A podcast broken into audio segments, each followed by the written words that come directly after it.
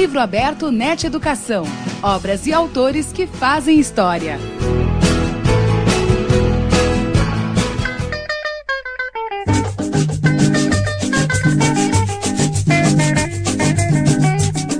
Arthur Carlos Maurício Pestana dos Santos, ou simplesmente Pepetela, é o escritor angolano que vamos conhecer melhor nesse livro aberto.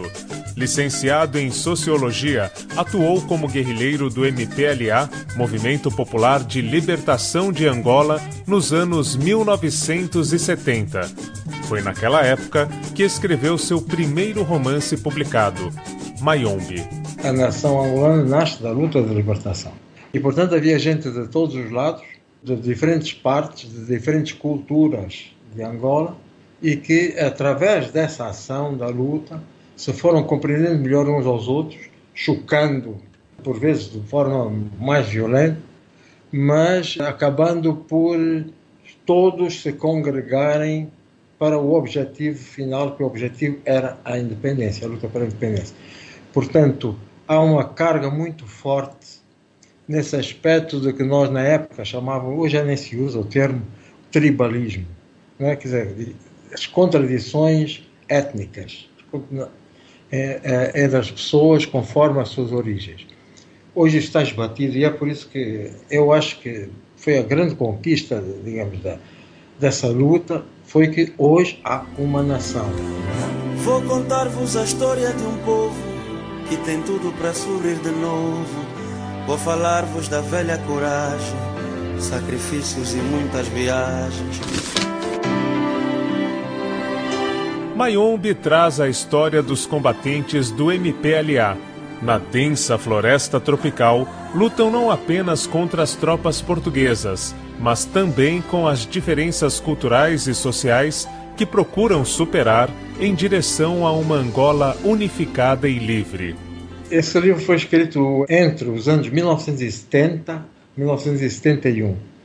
Portanto, a independência foi em 1975, quer dizer que foi terminado quatro anos antes da independência. E é sobre a minha experiência na, na floresta de Cabinda, que é a província mais ao norte da Angola. É a continuação da Amazônia, digamos, no tempo em que os continentes estavam ligados, é a continuação da Amazônia, depois houve a separação dos continentes. Portanto, é uma floresta equatorial muito densa, em que nós tínhamos uma guerrilha. Retrata um pouco a minha experiência lá. Isso como pano de fundo, obviamente. Mas é um romance, tem personagens, eh, alguns parecidos com pessoas que existiram mesmo, outros não e trata as dificuldades fundamentalmente e aquilo que motivava esses guerrilheiros a, estarem lá, naquela floresta, a sofrerem o que sofreram, as, todas as dificuldades de andar, subir montanhas, cair na lama, apanhar chuva todos os dias, porque chove todos os dias, combates, etc. Né? Lá na mata do Maiombe, lá nas janais do leste, aonde chove todos os dias, onde os mosquitos não se contam, os miruins já não se contam, a gente às vezes passa fome para libertar o nosso povo. Essas dificuldades e a fome, sobretudo a fome, ter que comer macaco porque não havia mais nada para comer, ou cobra, mas, portanto, as motivações de cada um. Digamos, o que pode haver mais de original na história é que cada um dos personagens principais, a um momento dado, ele pega na palavra e ele conta a história à sua maneira. Como é que ele está vendo a ação naquele momento. E muitas vezes essas visões são contraditórias, absolutamente. É para mostrar que, bom, cada um tinha a palavra, era um movimento extremamente democrático. Um dos personagens em Mayombe é o professor Teoria, que abandona a mulher e a posição que facilmente teria por causa da consciência política e das necessidades de seu povo.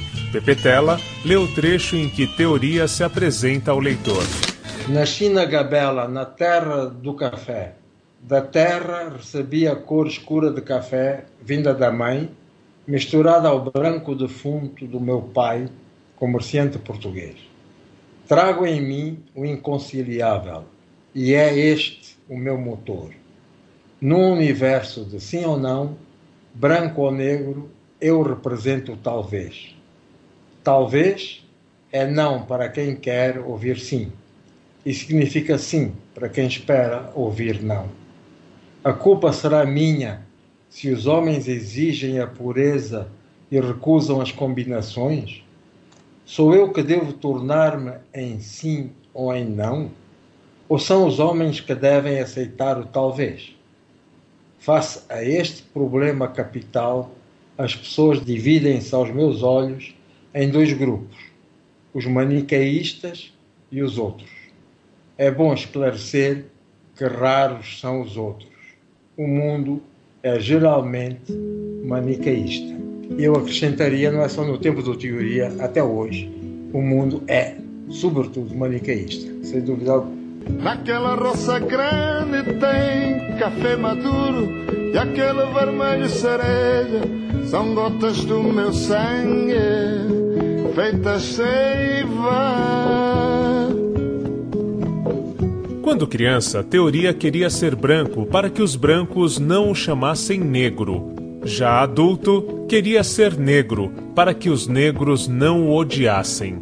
Teoria era realmente um personagem que representava um grupo social, sem dúvida alguma, e sobretudo uma posição de pessoas desse grupo social que estavam no meio, entre branco e negro, mestiço fica no meio. Nós brincamos e dizemos apanha dos dois lados. E ele próprio tinha um pouco esse complexo de estar no meio e de talvez não ser capaz de, de cumprir a, a sua missão. Ele tinha muito medo de, de não cumprir a sua missão.